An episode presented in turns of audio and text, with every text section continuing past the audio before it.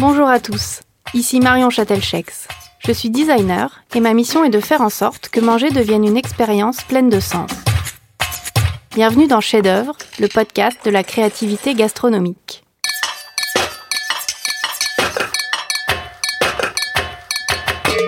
Dans chaque épisode, je dialogue avec un chef ou un artisan des métiers de bouche sur sa relation à la création afin de décortiquer son processus de recherche et de comprendre par quel biais il propose une expérience unique à ses clients. La cuisine est souvent décrite comme l'art de rendre l'éphémère inoubliable. À travers ces échanges, je souhaite mettre en lumière les bonnes idées et les démarches créatives variées autour de tout ce qui se mange ou se boit pour venir titiller nos sens.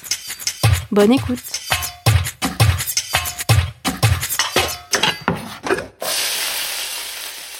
Je suis aujourd'hui sur une île. Le chef que j'ai rejoint a installé sa maison là où il venait passer ses vacances quand il était enfant. Il est donc sur cette terre d'adoption depuis 25 ans déjà, et son établissement nous immerge immédiatement dans un univers très personnel, glané au fil de rencontres d'artistes et de voyages. Je suis en Brière, à la Mare aux Oiseaux, avec le chef Éric Guérin pour parler création et cuisine dans ce nouvel épisode de Chef d'œuvre. Eric est un esprit libre, un chef qui aime décloisonner et qui mêle l'art et la cuisine au quotidien puisqu'il dessine tous ses plats à la carte. Alors j'aimerais commencer par un retour sur une expérience que j'ai vécue dans ton second restaurant, le Jardin des Plumes, euh, qui est voisin du célèbre Jardin de Monet. On est dans le contexte euh, proche du jardin qui a inspiré toute la série des Nymphéas, et tu proposais à l'ouverture un menu qui s'intitulait Impressionnisme dans l'assiette. Euh, je garde un souvenir très fort de cette expérience que tu avais proposée et pour sa conception, tu avais travaillé en collaboration avec un artiste, Olivier Masmontel. Et j'aimerais bien que tu nous expliques euh, comment la vision de chacun euh, avait nourri la conception de cette proposition. ça me fait plaisir d'ailleurs de commencer avec ça parce que pour moi ça a été un moment assez intense et, et, je dirais même peut-être un des moments les plus complets justement de ma création et de mes envies de chef et surtout d'histoire d'homme, puisque je suis arrivé à la, à la cuisine d'abord par l'art. Et c'était une porte, euh, une porte ouverte. Et le fait de, de travailler avec, euh, avec Olivier euh, a été un moment fort pour moi. Et l'envie, justement, de donner à Giverny toute cette intensité artistique que malheureusement je ne peux pas suivre sur le long terme puisque je n'y suis pas euh, en temps réel et je pense que pour aller plus loin il aurait fallu vraiment que j'y sois moi et que euh, ma vibration euh, personnelle autour de l'art, autour de la culture, je puisse l'exprimer.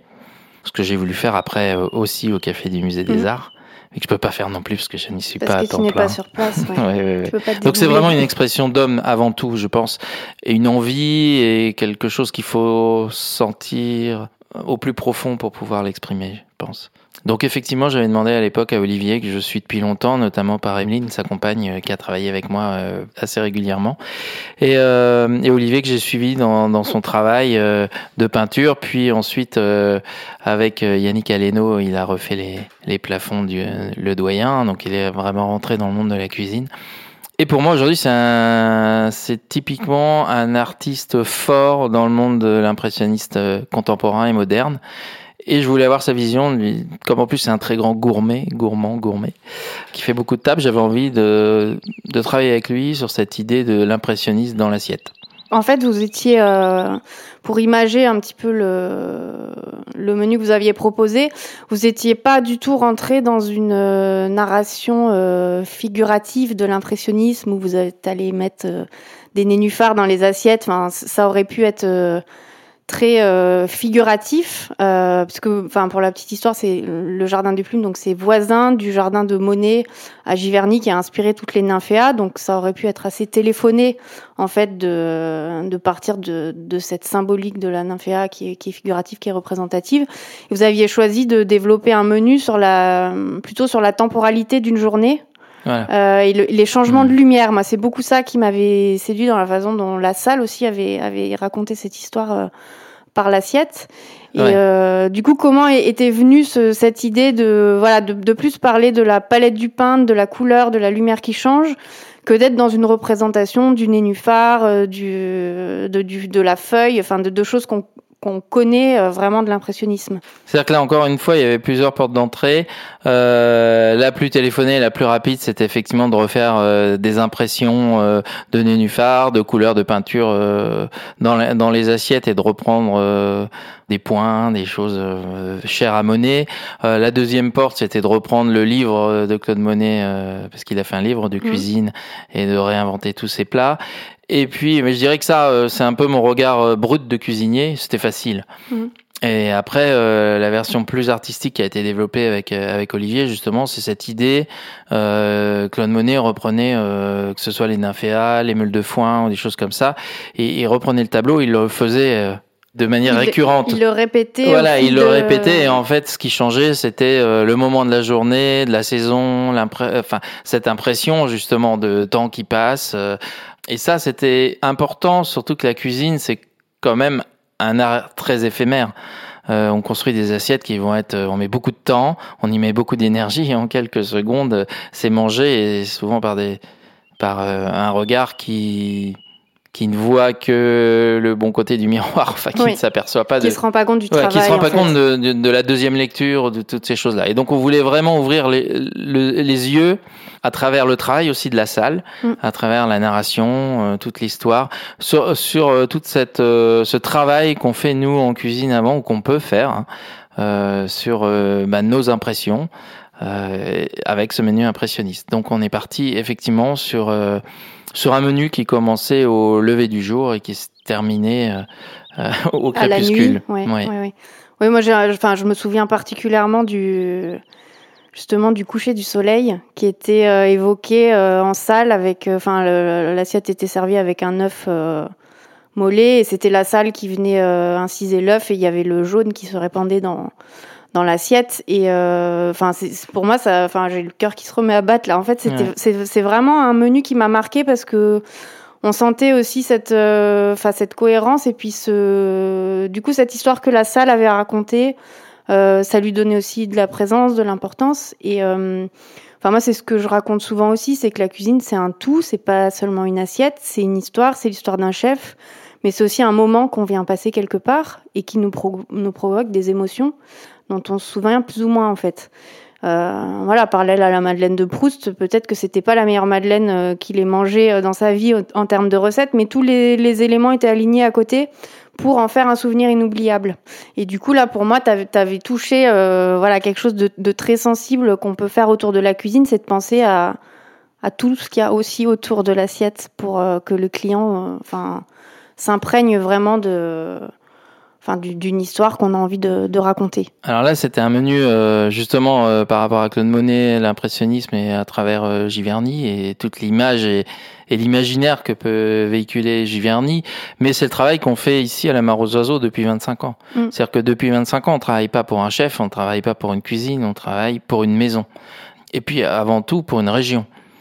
Je suis arrivé ici à 25 ans, ça a été un choix de vie de tout abandonner, de me retrouver ici sur mon île euh, qui n'est pas mon île d'ailleurs. Hein. Je, je, suis toujours arrivé ici en terrain d'adoption hein, et pas du tout en disant c'est chez moi.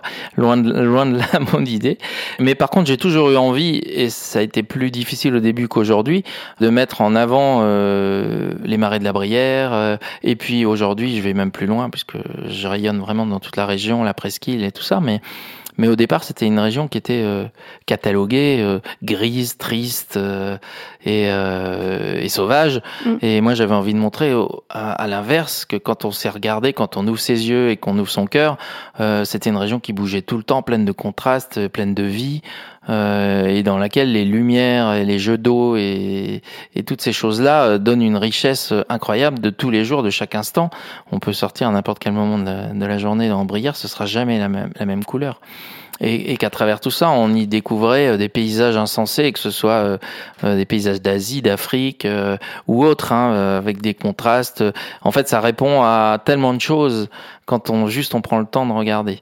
Euh, on s'y inspire. Moi, je me suis inspiré en tant que cuisinier, mais je me suis inspiré en tant qu'homme, et on pourrait s'y inspirer en tant qu'artiste ou juste en tant que comme comme chemin de vie, euh, parce que c'est c'est magique d'habiter dans des lieux comme ça qui au regard de tout le monde sont encore euh, protégés et presque vierges alors que si quand on les connaît bien même ici, même la Brière, en 20 ans, elle a tellement mal évolué, malheureusement, avec le monde, avec les agressions du monde d'aujourd'hui.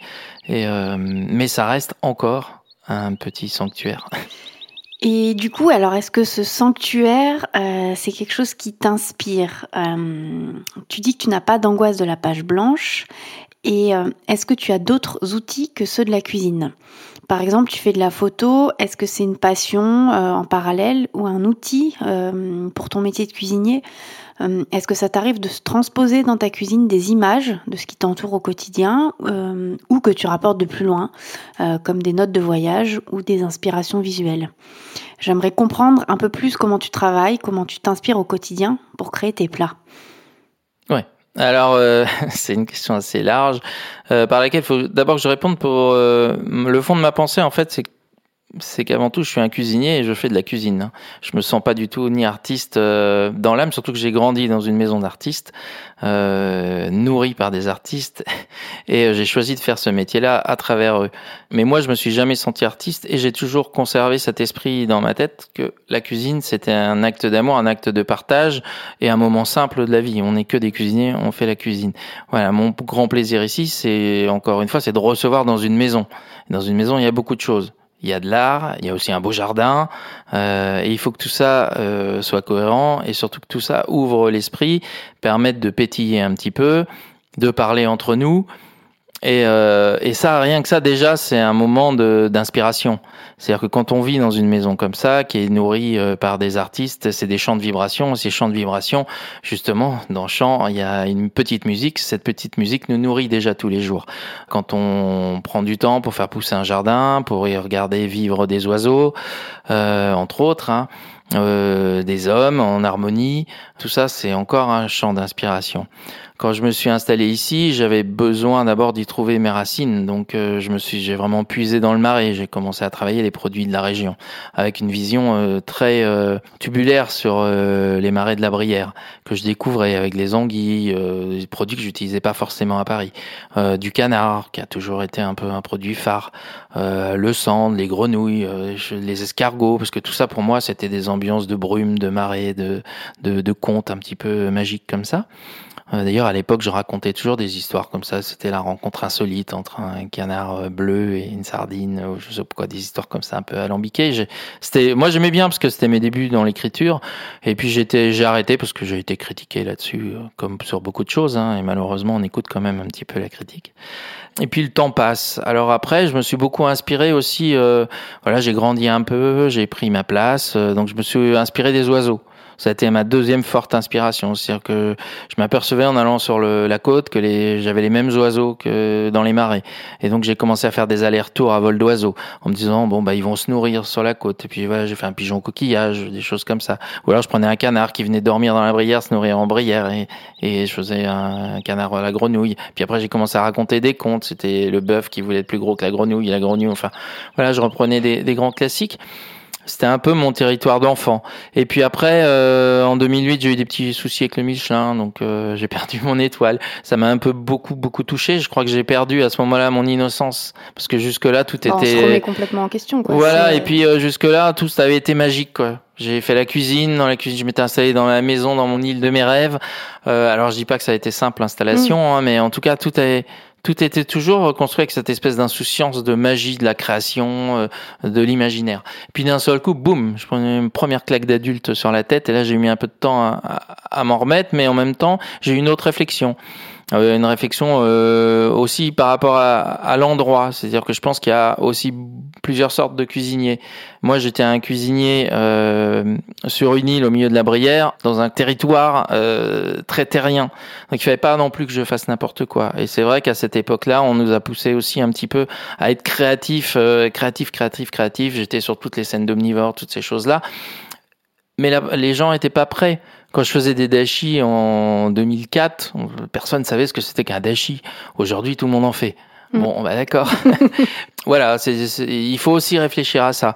Donc à l'époque, euh, après l'histoire du Michelin, j'ai eu aussi une inspiration euh, très sociétale. C'est-à-dire que les faits de société, j'ai commencé à être en colère. Avant, j'étais jamais en colère. Je commençais à être en colère contre la société, contre des, des choses comme ça, euh, qui pour moi n'étaient pas était pas bonne, pas juste. Et du coup, je me suis aussi inspiré là-dedans. Et c'est pour ça que dans mon livre, j'ai aussi un côté euh, sombre.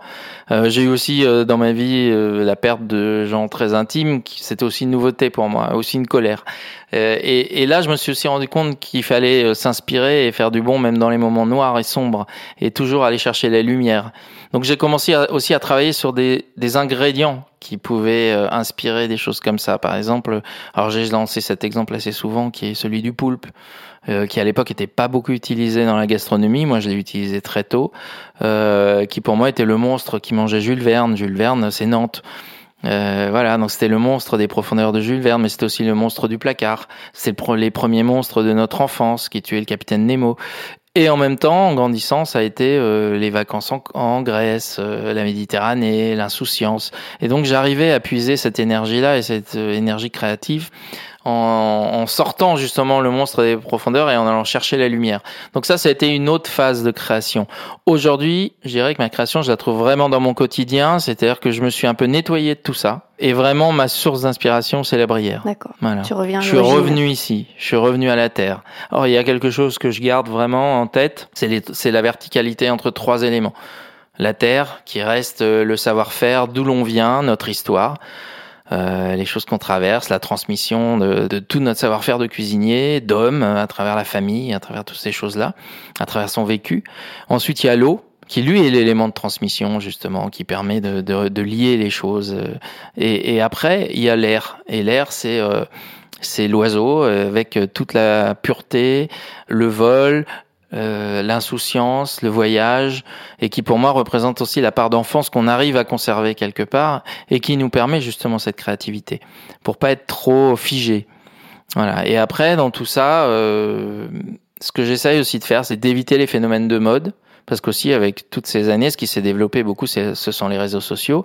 Donc on est abreuvé d'images de chefs du bout du monde toute la journée et c'est compliqué de à la fois s'en nourrir et en même temps garder son intégrité. Et ça, j'ai toujours essayé de le faire. C'est garder ma ligne de conduite, garder mon image de, de, cuisine, ne pas trop me laisser manger par, euh, par tout ce que je pouvais voir et en même temps m'en nourrir.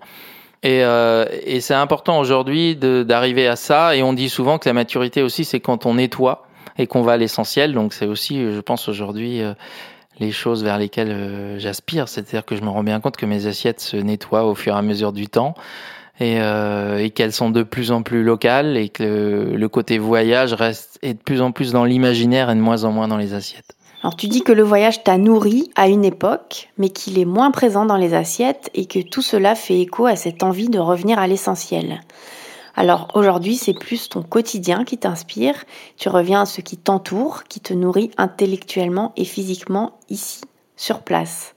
Alors j'imagine du coup que tu travailles avec des produits locaux, que tu as tissé des liens étroits avec des producteurs.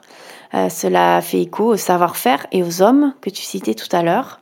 Alors j'aimerais savoir et mieux comprendre comment la brière devient une source d'inspiration et de créativité pour toi. Alors ça c'est aussi une grande différence qu'on a mis du temps à mettre en place. Et aujourd'hui c'est bien en place, c'est-à-dire que j'ai pris une personne en plus dans mon équipe euh, qui aujourd'hui est mon assistant Benjamin, qui lui est en relation directe avec chaque petit producteur, qui a tissé vraiment euh, une toile de producteurs à proximité de la mare aux oiseaux. Euh, et il n'y a pas de taille, c'est-à-dire que même si on a un très gros débit ici, on peut travailler avec des gens qui travaillent vraiment, qui sont tout seuls et qui travaillent au millimètre. Et aujourd'hui, Benjamin fait le tour tous les mercredis et tous les vendredis. Et euh, quand lui il part en congé, il laisse sur le, le, bureau une petite feuille en me disant bah tiens chez Arnaud il y aura euh, 4 kilos euh, d'oignons roses ou, ou euh, 5 kilos de betteraves noires d'Égypte ou un produit comme ça. Euh, chez Madame Utrick cette semaine c'est les puntarella qui vont être à point. Euh, attention il y en aura que pendant 15 jours. Voilà et chaque producteur comme ça on est vraiment au plus proche d'eux, à l'écoute aussi. Il peut y avoir une semaine où Nicolas aura pas de lait parce que les vaches ont pas assez d'herbe ou il a pas plu assez. Bon, tout ça, on est à l'écoute. Et aujourd'hui, ça me permet quand moi je m'installe le dimanche matin euh, devant ma feuille blanche et, que j'ai 20 euh, minutes, une demi-heure pour créer mes cinq plats de la semaine, euh, d'avoir déjà, voilà, je peux faire des flèches entre tel produit, tel produit et, et d'y retrouver en même temps mon expression du jour, mais à travers, en étant au plus proche de la vérité de mon territoire. Voilà, donc effectivement, ta créativité aussi, elle est nourrie par ce que la terre autour de toi va t'apporter et cette relation que tu as tissée. Euh, bah, toujours l'humain, quoi. Hein, à, la fois, euh, à la fois la terre, à la fois la nature et à la fois, bah, voilà, on peut pas, euh, on peut pas aller contre ça, contre cette vérité là. Et, et en même temps, l'humain est là et la relation est importante. C'est un vrai écosystème, quoi. Ouais, c'est un écosystème et il faut le mettre en place. Alors, tu m'as dit tout à l'heure que tu aimais les aspérités et que tu voulais te détacher du côté trop lisse et uniforme qui est produit par les réseaux sociaux. Sur Instagram, en effet, on parle beaucoup de ses réussites et on met beaucoup moins en avant ses difficultés ou ses erreurs qui font pourtant partie du processus de création. Alors tout à l'heure, avant de commencer, tu m'as montré une assiette dans laquelle tu sers un de tes plats, qui est très forte visuellement. Tu m'as raconté son histoire, c'est qu'en fait, tu l'as repéré chez un de tes fournisseurs. Tu as eu un espèce de coup de cœur pour, euh, pour cette assiette, mais elle n'était pas produite parce que pour eux, c'était un loupé.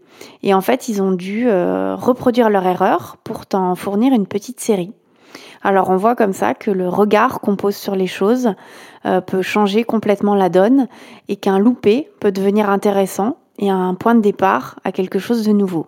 Alors, est-ce que c'est quelque chose qui dans ta cuisine s'est déjà produit? Euh, Voilà, est-ce que tu as déjà eu un processus créatif euh, par accident, une sorte de, de tartatin d'Éric Guérin?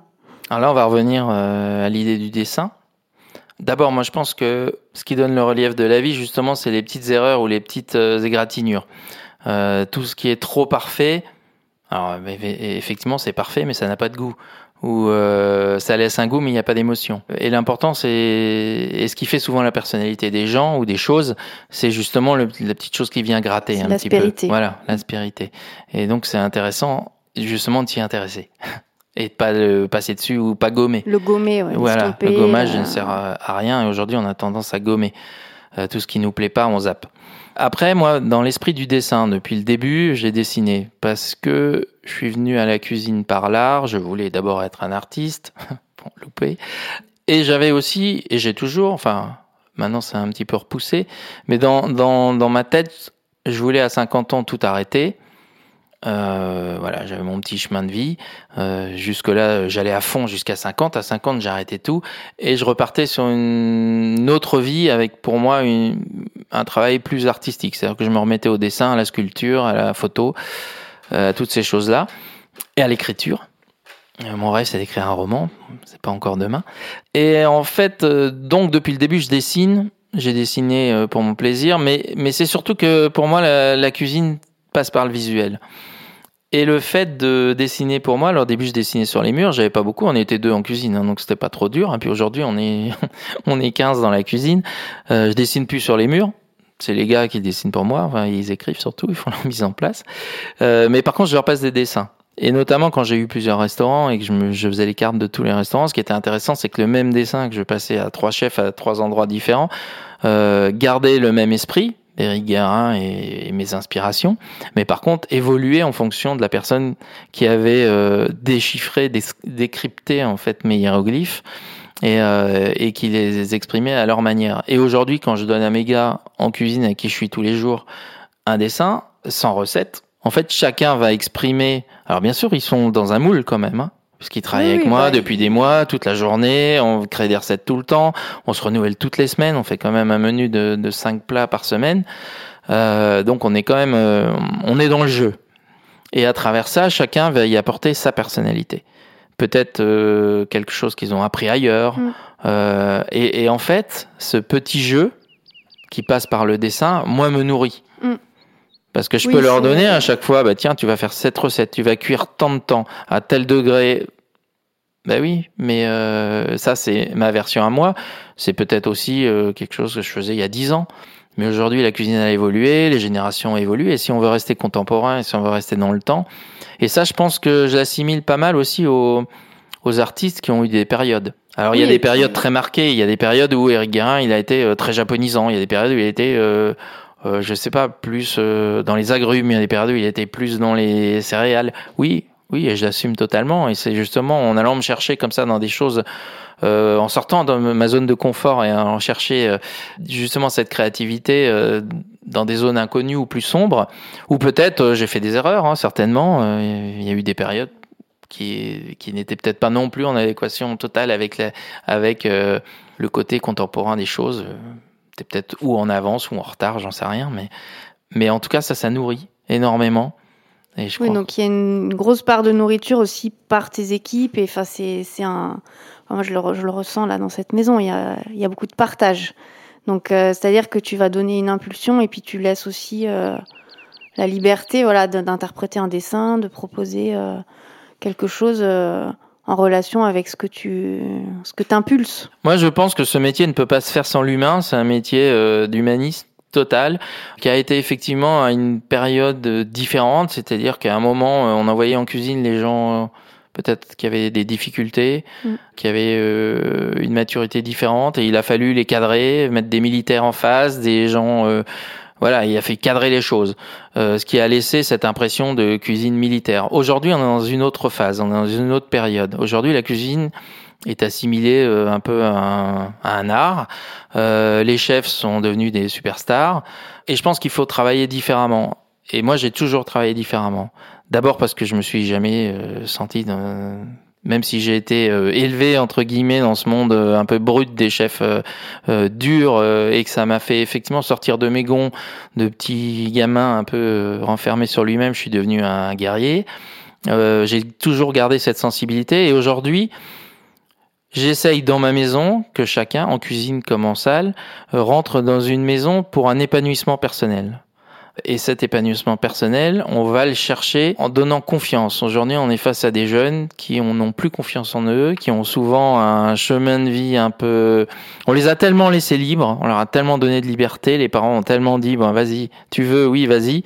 Euh, la paire de fessées, c'était, c'est interdit, enfin, tout ce qu'on veut. Bon, ça, c'est peut-être un peu schématisé, mais, mais c'est vrai, ils ont une telle liberté que finalement, ils s'y sont un peu perdus.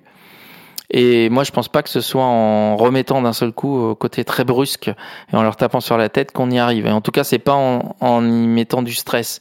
C'est ma philosophie. Hein. Moi, je pense que le stress te fait perdre 70% de tes capacités, ou en tout cas de l'énergie positive que tu peux mettre dans ce que tu fais. Et l'intention, c'est-à-dire l'intention de ce que tu vas donner dans la cuisine. Moi, je pense que la cuisine peut être un médicament et je l'ai déjà euh, largement exploré euh, sur des gens atteints de cancer, notamment autour de, moi, c'est que quand on y met cette intention positive, quand on y met cette intention de pour guérir et une énergie. Alors après, bon, on peut travailler beaucoup plus loin dans l'énergie et ça, je le fais aussi. Mais euh, mais la personne qui est de l'autre côté ressent les choses. Et je pense que quand une équipe est stressée, quelque part, ça se ressent dans les assiettes. Dans ce qu'on mange. Hmm. Et, en tout cas, même si la nourriture est très bonne, si tout est bien fait, le ressenti final quand on s'en va et quand on, on digère euh, tout ça, euh, le bonheur, la bienveillance, l'amour, c'est un ingrédient invisible, mais qui fait vraiment partie de la création et, et qui fait partie de la nourriture. Euh, bah, c'est presque une conclusion tout ça. Je vais quand même terminer avec la question signature.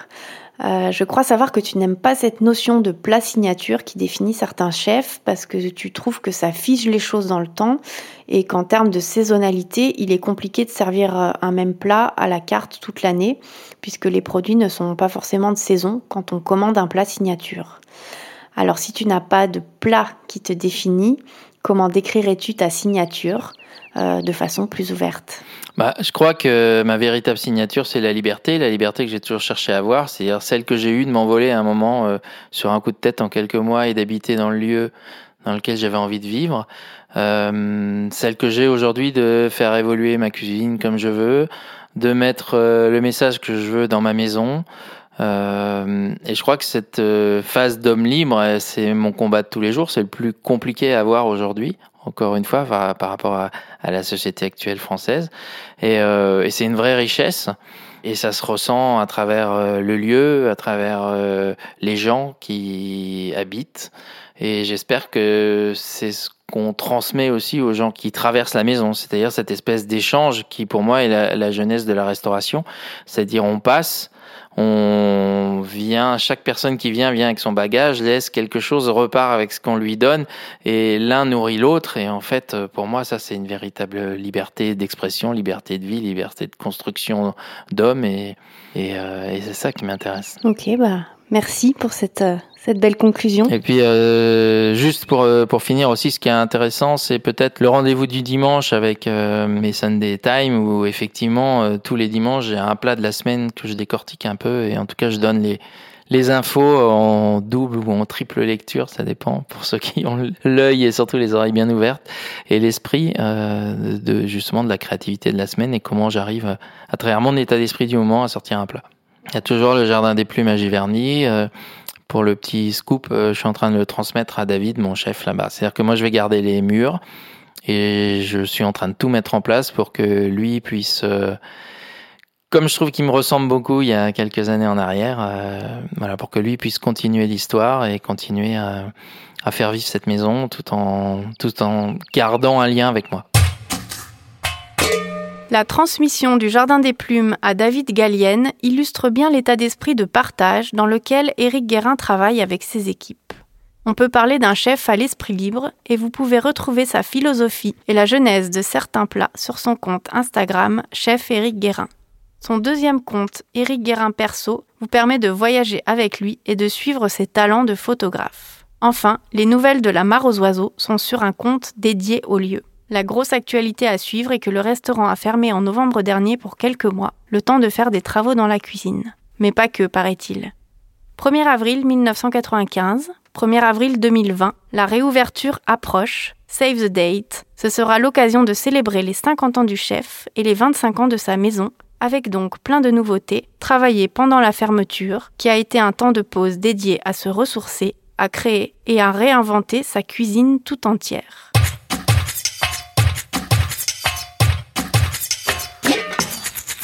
Vous pouvez retrouver toutes les informations et références citées au fil de l'échange avec mon invité sur le site chef au pluriel-œuvre.com. J'espère que cet épisode vous a plu. Pour me soutenir dans ce projet dans lequel je me suis beaucoup investi, je vous invite à me laisser un petit commentaire encourageant sur iTunes, à me mettre un max d'étoiles pour tenter d'atteindre le niveau de tous mes invités cumulés, ou encore mieux, de partager l'info autour de vous. Vous pouvez aussi suivre les actualités du podcast, les invités à venir et mon travail de designer culinaire sur mon compte Instagram, at Marion Merci pour votre écoute et on se retrouve chaque premier et troisième vendredi du mois pour un nouvel épisode.